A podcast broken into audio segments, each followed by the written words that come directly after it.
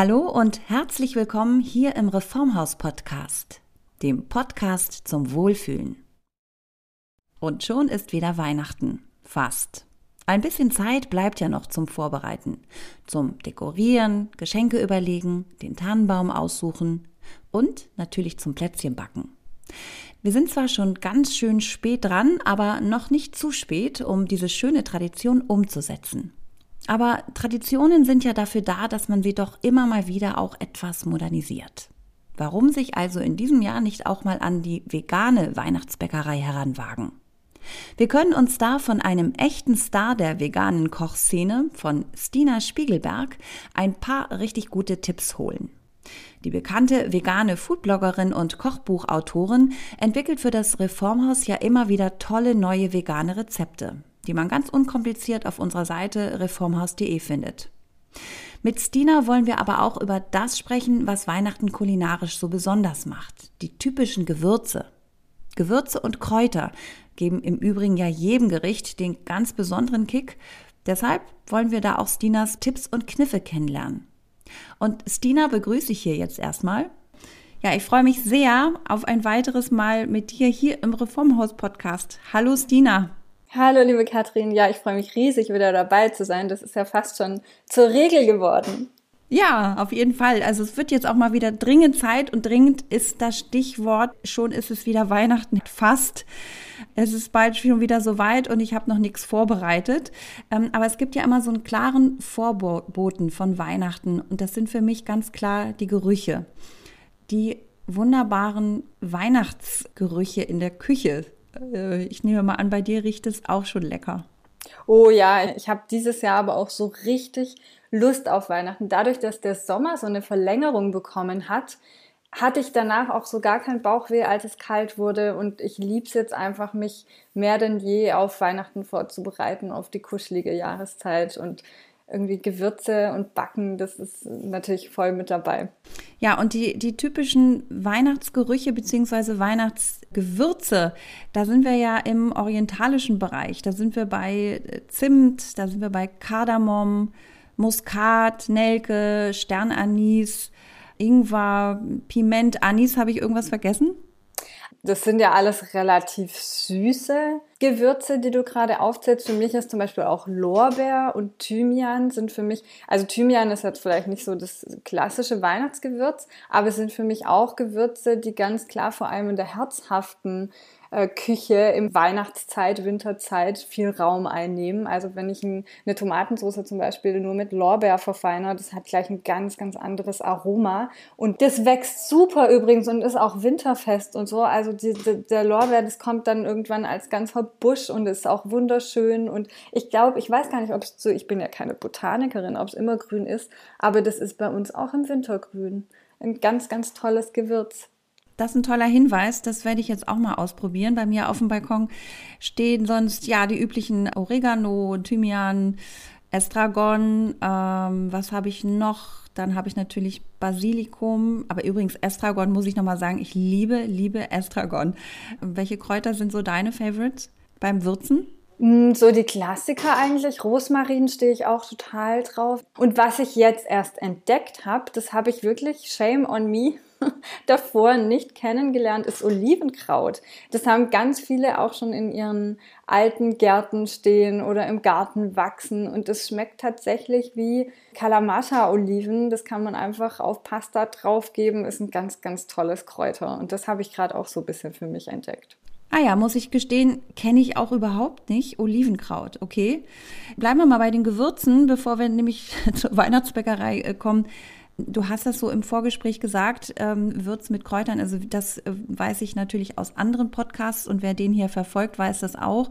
Kräuter haben einen unglaublichen Benefit in Sachen ähm, Mineralstoffe, Nährstoffe, ähm, sekundäre Pflanzenstoffe, alles das, was wir brauchen. Aber es, die schmecken einfach auch wahnsinnig gut und sie geben jedem Gericht den entscheidenden Twist. Und man kann sich, wenn man mit Kräutern würzt, auch tatsächlich häufig das äh, Salz sparen, dass man eben nicht so viel salzt. Ja, tatsächlich. Also ich finde Kräuter wahnsinnig spannend. Ich gebe die zum Beispiel auch in meine Säfte rein. Also wenn ich mir einen frisch gepressten Saft mache mit Apfel und Sellerie oder Birne oder so, kann man auch gerne mal ein bisschen Petersilie mit dazugeben, Koriander oder so. Das ist wahnsinnig lecker. Ja, und für, für Gerichte und zum Kochen verwende ich als allererstes Gewürze und Kräuter zum Würzen und schmeckt dann hinterher mit Salz ab. Gerade auch sowas wie Hefeflocken, die ich ja gern auch in der veganen Küche dazugebe, die so ein bisschen geschmacklich zwischen Käse und Gemüsebrühe liegen, bringen auch einen hohen Salzgehalt mit. Deshalb gehe ich als allerletztes dann mit so einem bisschen Salz ran und schmeckt das einfach nur ab. Aber man merkt einfach den Unterschied. Ich finde, mit Salz und Pfeffer zu würzen macht ein Gericht einfach so komplett zweidimensional und sehr flach. Und sobald man Kräuter und Gewürze mit dazu gibt, wird das Ganze mehrdimensional und richtig gehaltvoll. Und das ist das, was für mich auch gute Gerichte und leckere Küche ausmacht. Und dabei ist es so einfach. Jeder hat Gewürze zu Hause, die gibt es überall zu kaufen. Ja, und frisch oder getrocknet oder beides. Also ich kann für mich sagen, ich mache tatsächlich immer gerne beides, äh, weil ich habe das Gefühl, dass zum Beispiel nehmen wir Thymian, getrockneter Thymian, so ein Teelöffel voll ist extrem intensiv, aber frischer Thymian ist nochmal ja eine andere Ebene. Ja, also es ist ja auch tatsächlich so, dass die verschiedenen Kräuter, aber auch die Gewürze dann beim Trocknen unterschiedliche ätherische Öle verfliegen, andere werden beibehalten, manche Geschmacksstoffe intensivieren sich, weil sie eben konzentriert werden, weil ja Flüssigkeit verloren geht und andere gehen aber verloren. Also das, das Aroma verändert sich mit dem Trocknen schon. Ich finde, man merkt das so ganz, ganz spannend bei frischem Knoblauch und es gibt ja so getrockneten Knoblauch, den man kaufen kann als Granulat. Das verwende ich zum Würzen zum Beispiel auch ganz gerne. Und der ist sehr süß. Also das ist ganz, ganz spannend, da so ein bisschen, der, der verliert absolut die Schärfe. Deshalb bin ich da voll bei dir, ähm, Gewürze zu mischen, getrocknet und frisch. Da muss man sich einfach ein bisschen durchprobieren, was einem am besten schmeckt. Ich denke, vor allem in der kühleren Jahreszeit ist es auch einfacher, getrocknete Gewürze zu, ich sage mal in Anführungsstrichen, kultivieren, weil man sie nur in der Schublade hat. Was auch noch ganz spannend ist, ist grundsätzlich die Frage Gewürze in ganzer Form oder gemahlen. Da würde ich definitiv immer dazu raten, die Gewürze in ganzer Form zu kaufen. Also zum Beispiel ganze Nelken, ganze Muskatnüsse, anstatt es komplett gemahlen zu kaufen und dann eine kleine Raspel zu haben oder eben portionsweise mit einem Mixer ähm, oder was ich einfach mache, ich gebe die portionsweise in den Mörser, was man auch machen kann, wenn man sie schon gemahlen kauft, mit einem Mörser nochmal anstoßen. Dann befreit man auch nochmal ätherische Öle und die Aromen und das wird einfach nochmal intensiver vom Geschmack. Ja, das wollte ich auch gerade sagen, wenn man ähm, sich so ein bisschen die Arbeit macht, ist natürlich einfacher, das schon vorgefertigt zu benutzen. Und das ist ja auch manchmal okay, wenn man keine Zeit hat, aber wenn man wenn man ein bisschen Zeit hat, dann ähm, eben zum Beispiel Piment zu mörsern und das riecht dann auch schon so genial, dann merkt man sofort den Unterschied. Ich mache das auch sehr gerne und Nelken, Piment zu mörsern, das ist, finde ich, wirklich ein Flash für die Nase. Und nochmal über Schärfe. Ich nehme gerne so eine kleine Chilischote und mörser die oder ja klar, der übliche frisch gemahlene Pfeffer natürlich. Manchmal weißer Pfeffer verhält sich ja zum Beispiel auch wieder anders. Also Pfeffer, wie arbeitest du? Was sind deine Scharfmacher? Was sind meine Scharfmacher? Gute Frage. Ähm, also was ich total gerne mag, ist Ingwer. Da muss man aber wirklich sehr aufpassen, wenn ein Gericht zum Beispiel über Nacht steht, dann vervielfacht sich diese Schärfe vom Ingwer. Also das ist nicht wie Pfeffer das hat irgendwie eine ganz andere Dimension. Es gibt ja auch ganz unterschiedliche Chilis.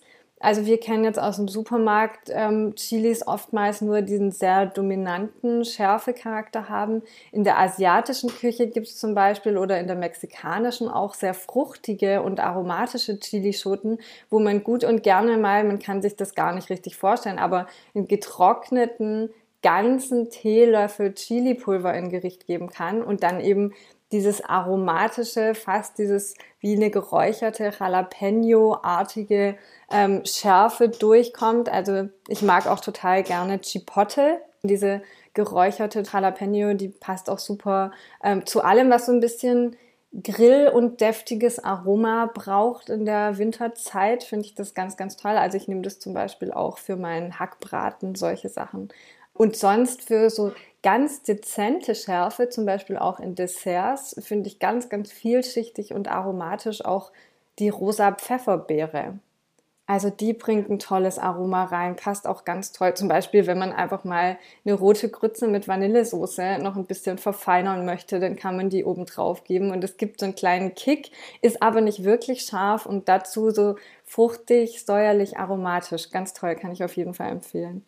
Sieht auch einfach toll aus. Ähm, und wenn man beide Geschmacksrichtungen auf dem Teller hat, also süß und sauer oder eben auch äh, süß und scharf, das, das finde ich ist immer so ein besonderer äh, Kick.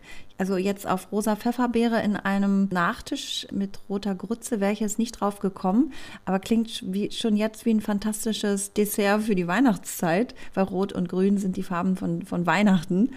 Ähm, du hast Ingwer eben gerade gesagt. Ingwer, ja, ist auch in dieser Jahreszeit besonders im Fokus, wenn man was für seine Immunabwehr tun will. Ähm, schmeckt auch noch gut. Ähm, ja, Ingwer-Shots machen sich so einige morgens früh gleich. Ist das dein Ding? Ja, auch definitiv. Also jetzt aktuell nicht unbedingt, aber wenn ich ein Kratzen im Hals spüre oder das Gefühl habe, mein Körper ist gerade nicht voll auf der Höhe, dann ist es definitiv mein Go-To-Rezept. Also das liebe ich auf jeden Fall. Ich mache die nicht pur. Also ich gebe entweder ein bisschen frisch gepressten Apfelsaft oder Orangensaft oder so mit dazu. Dann sind die so ein bisschen ja, bekömmlicher, weil man muss auch echt aufpassen. Also es verträgt nicht jeder mit dem Magen. Aber ich finde, das ist ein toller Immunbooster. Ich gebe auch ganz gerne einfach noch frischen Kurkuma mit rein. Also ich gebe dann einfach so ein Teelöffel großes Stück Ingwer, ein bisschen Kurkuma, also frischen Kurkuma, auch die frische Kurkuma-Wurzel und dann einfach so eine geschälte Orange in den Mixer und das dann zu trinken. Also das bläst ja einmal alles durch. ja, und Kurkuma ist natürlich auch ein super, ein super Energiebooster und ähm, hat unglaubliche Benefits. Auch darüber haben wir schon oft hier gesprochen. Also Kurkuma und Ingwer perfekt. Und ich habe äh, jetzt ähm, auch noch so ein Rezept gesehen, äh, dass man Ingwer so auch ähm, zu seinem Kaffee Latte geben kann. Kommt mir etwas ungewöhnlich vor. Ja, jedem seins, oder? Ich meine, Geschmäcker sind bekanntlich verschieden. Genau. Du hast Hackbraten gesagt. Wir sind natürlich bei dem veganen Hackbraten, äh, nur noch mal zur Erinnerung. Und ich finde übrigens, das mache ich auch sehr gerne, ähm, dass man, wo wir wieder bei den, vielleicht bei den Weihnachtsgewürzen jetzt sind. Das gibt ja immer so eine, ich sag's nochmal, orientalische Note. Und das ist zum Beispiel klasse, zu dem berühmten Hackbraten Zimt zu nehmen. Ja, dass man zum Beispiel, äh, das ist ganz ungewöhnlich, das ist ja auch in der arabischen Küche eben der Fall, dass äh, da so eine, so eine süße Note bei den, bei den herzhaften Gerichten was ganz Spannendes und was ganz Tolles ist. Ja, ich finde aber, das ist zum Beispiel eine große Geschmacksfrage, weil ich mag das überhaupt nicht. Und ich finde, trotz dass das äh, oder der Ursprung dieser Gewürze geografisch der orientalische Raum ist, ähm, kann man die ja sehr gut nutzen, um eben klassische deutsche Gerichte, also zum Beispiel Nelken sind ja schon ganz, ganz lange in traditionellen deutschen Gerichten verarbeitet und sind vom Geschmack her dann nicht orientalisch. Also das ist, glaube ich, eine sehr, sehr individuelle Frage, inwiefern man süße Noten, auch zum Beispiel Preiselbeersoße mit dazu, mag nicht jeder.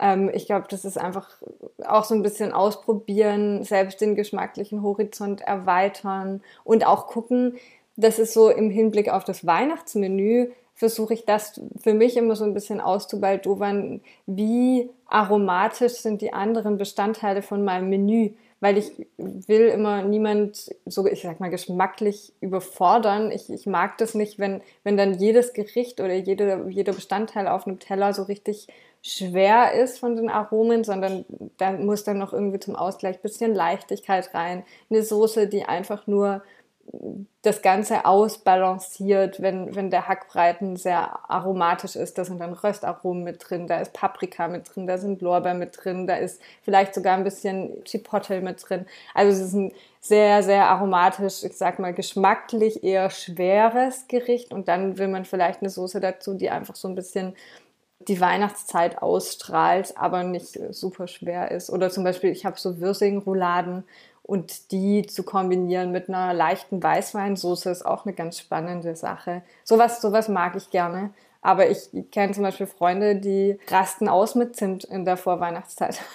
Das kommt überall rein. Und die lieben es einfach. Also ich glaube, da ist jeder auch so ein bisschen anders. Ja, ja die rasten aus mit Zimt. Herrlich. Ja, ich finde, wir müssen ganz, ganz dringend jetzt mal zu unserer Weihnachtsbäckerei. Ja, gibt es vielleicht ähm, doch noch mal für die Neulinge, die sich hier das erste Mal reinklicken und ich hoffe, dass du jetzt nicht äh, entnervt sagst, ach bitte nicht. Jetzt fragt sie wieder nach den Zutaten allgemeiner Natur für diejenigen, die noch nie vegan gebacken haben. Aber ich frage es trotzdem mal und ich hoffe, du hast äh, Geduld mit uns. Was sollte man vielleicht für allgemein für Zutaten im Haus haben, wenn man vegan backen möchte? Also wenn man vor allem vegan jetzt loslegen möchte mit Plätzchen. Ach, jederzeit gerne. Das sind doch, das sind doch tolle, einladende Worte immer zur veganen Weihnachtsbäckerei und jeder ist da willkommen. Es gibt eigentlich gar nicht so, so viel zu beachten. Ich glaube, für viele ist so das Vorurteil, dass die vegane Küche sich nicht oder gerade die Weihnachtsbäckerei sich nicht ohne Eier und Butter umsetzen lässt. Der Trick bei den Rezepten ist im Prinzip, dass das Verhältnis von flüssigen und festen Zutaten einfach stimmen muss, damit die Bindung vorhanden ist. Also ich habe Lebkuchenhäuser, die super stabil sind und lecker schmecken, gemacht, ohne da ein Ei reinzugeben. Also es braucht da auch keine komplizierten Zutaten für ich glaube, der Trick für die Weihnachtsbäckerei ist wirklich eine gute Margarine zu finden, die einem schmeckt und die backfest ist. Also auf keinen Fall, es gibt ja so Diätmargarinen, da steht oftmals auch schon drauf, nicht zum Backen geeignet, nicht hoch erhitzbar. Also darauf achten, dass das hoch erhitzbar ist. Und dann zum Beispiel, ich meine, ich komme jetzt hier aus dem Schwabenländle und da isst man auch gern mal eine Butterbrezel und ich vergleiche es immer ganz gerne, wenn man mit der Margarine gerne sich eine Butterbrezel schmiert, dann ist es auch die richtige zum Backen. Also ich glaube, das Aroma muss für einen auch einfach passen und sonst einfach Liebe und Geduld mitbringen. Ich meine, es geht alles, das sieht man ja auch. Ich habe ein Vegan Christmas E-Book, ähm, da sind etliche Rezepte drin von Vanillekipferl über, ich habe einen Teig, fünf Plätzchen. Ich liebe dieses Rezept, weil du machst einen Teig und hast hinterher fünf verschiedene Plätzchensorten. Also man kriegt alles hin, ob Zimtstern, ob ähm, ich, ich mag ja auch diese Feenküsse, da hast du so, ein, so einen kleinen Mandelkeks, dann kommt eine Karamellschicht und dann kommt obendrauf so eine Baiser-Haube für alle, die ein bisschen mehr Zeit investieren wollen. Also ich kann da jetzt drei Stunden drüber reden. Ich glaube, ich, ich liebe einfach die Weihnachtsbäckerei. Ich liebe es auch, so ein Plätzchen-Teller zu haben, wo du dann die Auswahl hast aus zehn verschiedenen Sorten. Das ist für mich Weihnachten. Absolut. Und das ist eben auch die Liebe und die Zeit, die man da reinsteckt. Das kann man nicht mal eben irgendwie online bestellen, sondern da muss man wirklich ein bisschen was investieren. Nochmal ganz äh, schlicht gefragt, was für Mehl nimmst du zur Weihnachtsbäckerei? Also ich habe früher ganz lange das normale, entweder Dinkelmehl 630 oder Weizenmehl 405 genommen. Und inzwischen bin ich einfach ein ganz, ganz großer Fan zum Backen von dem Weizenmehl Type 550. Die ist ein bisschen backfester, hat ein bisschen mehr Grip und Konsistenz, ist super für Weihnachtsbäckerei, für Brote, äh, kann ich ganz, ganz arg empfehlen. Ja. Ah, okay. Ist notiert. Ja, du hast schon gesagt, du hast so ein paar Klassiker schon, schon genannt. Äh, egal was, Zimtsterne, Vanillekipferl, äh, Kokosplätzchen, alles möglich, natürlich auch vegan.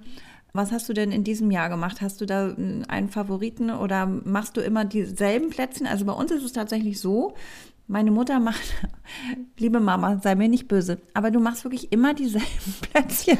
Und ich, Und ich freue mich da auch eigentlich dran, wenn ich nach Hause komme. Manchmal würde ich mir wünschen, okay, jetzt hätte ich gerne mal so und so. Wie sieht das bei euch aus, bei den Spiegelbergs? Gibt es da Plätzchen, die es immer gibt? Wie sieht es in diesem Jahr aus zum Beispiel? Also es ist ja auch mein Job. Deshalb habe ich natürlich auch innerlich immer den Drang, neue Rezepte mit einzubringen und habe da einfach ganz, ganz viel Spaß dran. Aber die Klassiker, die dürfen natürlich auch nicht fehlen. Also so eine Neuentdeckung dieses Jahr war, ich habe Mandelkringel gemacht mit einer Karamellfüllung. die waren einfach nur gigantisch. Das ist so Mandelspritzgebäck in Kreisform gelegt, zwei aufeinander und dazwischen so ein Dattelkaramell, das war sehr, sehr fein. Ähm, und ich liebe zum Beispiel, das ist für mich ein Klassiker, aber es kennen viele nicht, Panforte. Das ist so ein, ach, wie so ein leckerer Schoko-Süßstreifen mit ganz viel getrockneten Früchten und Nüssen drin. Also das ist zum Beispiel ganz, ganz lecker. Und sonst Lebkuchen natürlich, Vanillekipferl. Mein Mann liebt Nussecken. Also wenn ich dem was Gutes tun will, dann muss ich eigentlich Nussecken backen. Dann jetzt Butterplätzchen natürlich mit der kleinen, weil die will man dann auch verzieren. Ich bin Fan von Mandelhörnchen. Dann, wie gesagt, dieses Rezept ein Teig, fünf Plätzchen, das mache ich eigentlich jedes Jahr, weil es so wahnsinnig befriedigend ist. Also es ist einfach, man kann es nicht anders ausdrücken. Ich mache einen Teig und bin dann irgendwie eine Stunde oder zwei in der Küche und habe hinterher fünf Sorten. Das ist irgendwie cool, weil man einfach hinterher das Gefühl hat, man hat jetzt richtig was getan und alle freuen sich an verschiedenen Sorten. Und das ist eigentlich so mein Go-To-Rezept. Und dann gibt's eine Sache, das ist jetzt nicht direkt ein Plätzchen, aber das müssen wir jedes Jahr an Weihnachten machen, weil die einfach so tierisch lecker sind. Und das sind meine Lebkuchen-Brownies. Die sind einfach richtig, richtig lecker. Ja. Oh, ein Rezept habe ich noch. Und zwar das Zimtschneckenbrot. Und zwar sind das, ich habe letztes Jahr zum ersten Mal aus Zimtschnecken ein Brot gemacht. Und es ist so schön geworden und es ist so lecker, weil man quasi anstatt lauter kleine Zimtschnecken auf ein Blech zu legen, ähm, den Teig direkt in sich rollt und dann in eine Kastenform ähm, legt und dort ausbeckt. Und das ist wirklich also zu Kaffee und Tee der Hammer. Das mag ich total gerne. Und wenn du eben gerade so eine Zimtfee bist, dann ist das wahrscheinlich auch genau das Richtige für dich. Nochmal eine Nachfrage. Also du hast gesagt, es gibt diesen einen Teig, aus dem man so viel machen kann. Ähm, wir wollen hier, das finde ich äh, auch doof, wenn man jetzt hier genau sagt, so und so viel Gramm davon, so und so viel Gramm davon. Aber ähm, was, aus was besteht dieser Teig? Also es ist im Grunde ein Butterplätzchenteig und der wird dann verfeinert. Also man kann den zum einen mit Mandeln verfeinern und dann werden daraus ähm, diese, diese Vanillekipferl dann äh, kann man Blütenheidesand draus machen, indem man den noch in so einer Blütenmischung wälzt. Schoko-Engelsaugen, das ist dann so wie so ein marmorierter Teig und in der Mitte kommt ein bisschen Nuss-Nougat oder Schokocreme rein. Dann so Marmeladensterne, die sind ein bisschen wie Spitzbuben, die legt man aufeinander. Und dann noch Lebkuchen-Cookies, da sind dann auch noch Walnüsse mit drin. Also mit jeweils ein, zwei Zutaten wird der Teig dann quasi noch abgewandelt und ich habe nachher eine Menge an wirklich diversen Keksen. Also die unterscheiden sich nicht nur von der Optik, sondern tatsächlich auch vom Geschmack. Es sind einfach fünf verschiedene Sorten dann, ja toll. Also ich meine, äh, wer uns jetzt zuhört, fragt sich wahrscheinlich, möchte ich alles sofort machen und möchte ich jetzt auch mal vegan genau so ausprobieren? Ja, wie gesagt, ich, ich finde das schwierig, hier so Rezepte auseinander zu klamüsern. Das muss man sich nochmal in Ruhe anschauen und das kann man ja bei dir. Ähm, und ich glaube, es ist äh, kein Geheimnis, ähm, wenn man sagt, dass du mehr oder weniger einen Klassiker geschrieben hast zum Thema veganes Backen. Ja, aber um, um das kurz vorwegzunehmen, die Rezepte, die meisten, von denen wir jetzt gesprochen haben, sind tatsächlich, weil sie ja so speziell auf Weihnachten zugeschnitten sind, in meinem E-Book Vegan Christmas. Und zwei davon sind auch in vegan Backen drin, nämlich genau die Klassiker, die Vanillekipferl und die Lebkuchen. Und ansonsten ist das ja ein äh, ganz Jahres äh, fantastisches Backbuch sozusagen. Ja, vegan backen von A bis Z, Klingelingeling, kann man auch gut unter einen Weihnachtsbaum legen. Ähm, Nochmal, man findet ja auch auf deiner Seite was, aber man findet übrigens natürlich auf der Reformhaus-Seite was. Da bist du ja sehr gut vertreten mit vielen Rezepten und so weiter. Wer es noch nicht äh, wusste, das muss ich einfach nochmal hervorheben, wie glücklich das Reformhaus ist, dich da an deiner Seite zu haben. Also äh, auch mal auf reformhaus.de gucken. Ja, unbedingt. Wir haben so viele schöne Rezepte in der Vergangenheit gemacht und wir haben ja auch gemeinsam tolle YouTube-Videos gestaltet. Das heißt, man hat nicht nur die Rezepte, sondern auch jeweils so zwischen fünf und zehn Minuten Videos, bei denen man mir über die Schulter schauen kann und mit mir gemeinsam kochen und backen kann in der Küche. Es gibt auch Tipps und Tricks zur veganen Küche. Also das ist, finde ich, auch nochmal ein ganz, ganz großes Highlight für alle, die ein bisschen Spaß an der veganen Ernährung haben oder da mal reinschnuppern wollen, dass man einfach auch die Chance hat, nicht nur ähm, Text zu sehen, sondern eben auch im Bewegtbild ein bisschen mitzukriegen, wie einfach und schnell die vegane Küche geht. Und da findet man auch aktuell, glaube ich, passt natürlich auch wunderbar in diese Zeit, dass es dein Apfel-Walnusskuchen mit Zimt. Oh ja, der ist so lecker und der geht auch so schnell, wenn man was Besonderes haben will zu Kaffee und Kuchen. Ich bin auch ein, ein Riesenfan von Apfelkuchen. Ist einfach immer gerne. Das stimmt, das stimmt. Und da muss ich ja mal doch wieder meine Mutter an dieser Stelle loben. Sie ist die Großmeisterin des Apfelkuchens. Ich habe jetzt deinen noch nicht gegessen, aber bisher wurde er noch nicht getoppt. Ja, äh, Weihnachten, wir haben es gerade gesagt, was man gerne unter einen Weihnachtsbaum legt, sind natürlich auch so selbstgemachte Geschenke oder selbst eben so eine kleine Tüte mit, mit Plätzchen, finde ich ganz, ganz äh, wunderbar. Und äh, natürlich würde ich mich auch über das Backbuch freuen. Aber ja, es gibt, das wollen wir an dieser Stelle auch erwähnen. Das war für dich schon mal Weihnachten vorab. Äh, jetzt ist nämlich dein neues Kochbuch erschienen und ich glaube, das wird auch wieder ein Klassiker von A bis Z. Ja, vegan kochen von A bis Z heißt das schon ganz, ganz, ganz frisch. Es ist ein fantastisches Kochbuch. Ich habe da jetzt fast äh, anderthalb Jahre dran gesessen, die besten Rezepte zusammenzusuchen. Das war von, von vornherein so gedacht, dass dieses vegan Backen von A bis Z einen Zwilling bekommt. Ich hatte immer im Kopf, so, weißt du, diese zwei dicken Bücher, die meine Oma im Schrank hatte zum Thema Kochen und Backen und sonst hatte die eigentlich keine Kochbücher. Und ich hatte immer im Kopf solche Bücher auch für die vegane Küche zu kreieren. Und zwar nicht irgendwelche Trendbücher oder hier so meine zehn Lieblingsgerichte oder ähm, wo einfach super viel Schnickschnack, wie ich was lerne und jedes Detail drin ist, was man aber dann nie ausprobiert, weil es einfach viel, viel zu lang dauert. Und dieses Buch oder beide Bücher beinhalten einfach zum einen mal alle Klassiker, die man kennt in veganer Form. Also da sind drin jetzt in dem Kochbuch Maultaschen, Hackbällchen, Hackbraten, wie man Pasta selber macht mit zehn verschiedenen so äh, Soßen. Dann ist natürlich Pizza mit drin. Dann, ich, ich komme gar nicht hinterher. Du, das ist einfach alles drin, was du dir vorstellst. Königsberger Klopse sind drin. Ähm, also alles, was man, wo man denkt, hey, wie soll das denn vegan gehen, in veganer Form?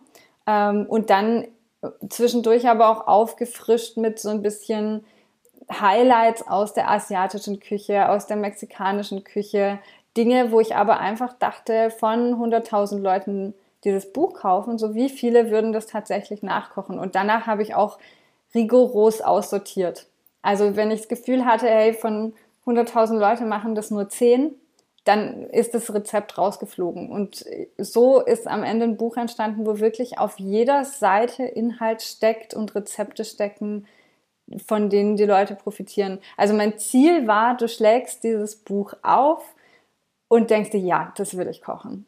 Und dann schlägst du die Seite um und denkst dir, nein, das will ich kochen. Also das war genau der Gedanke bei dem Buch, dass man den Leuten einfach tierisch Lust machen aufs selber kochen, aufs Essen, ja.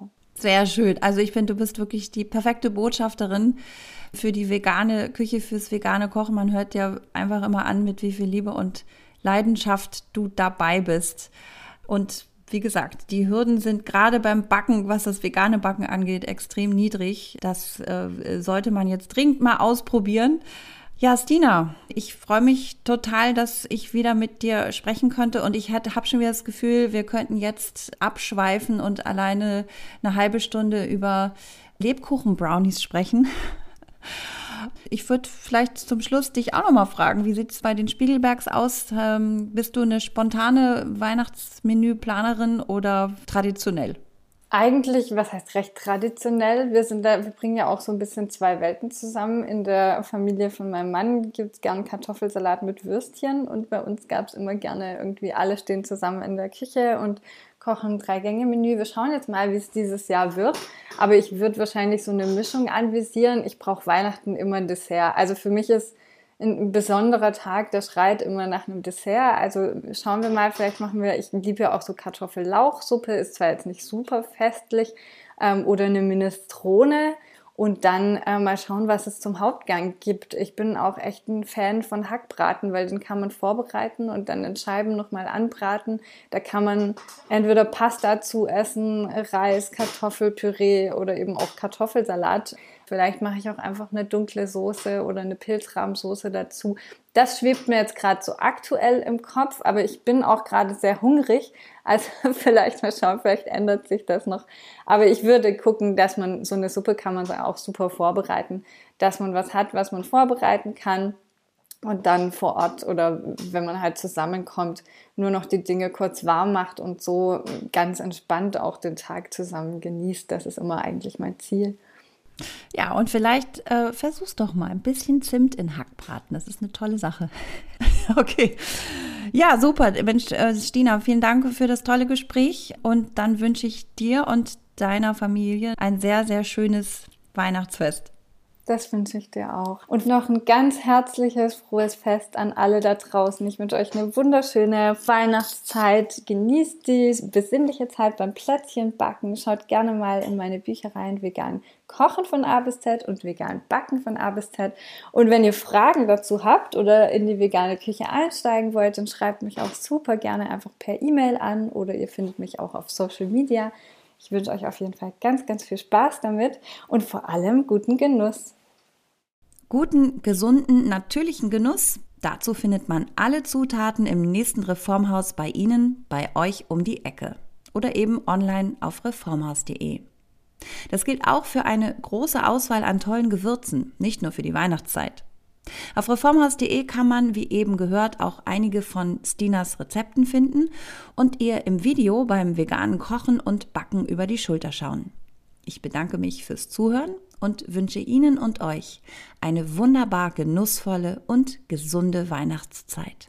Bis zur nächsten Ausgabe hier im Reformhaus Podcast, dem Podcast zum Wohlfühlen.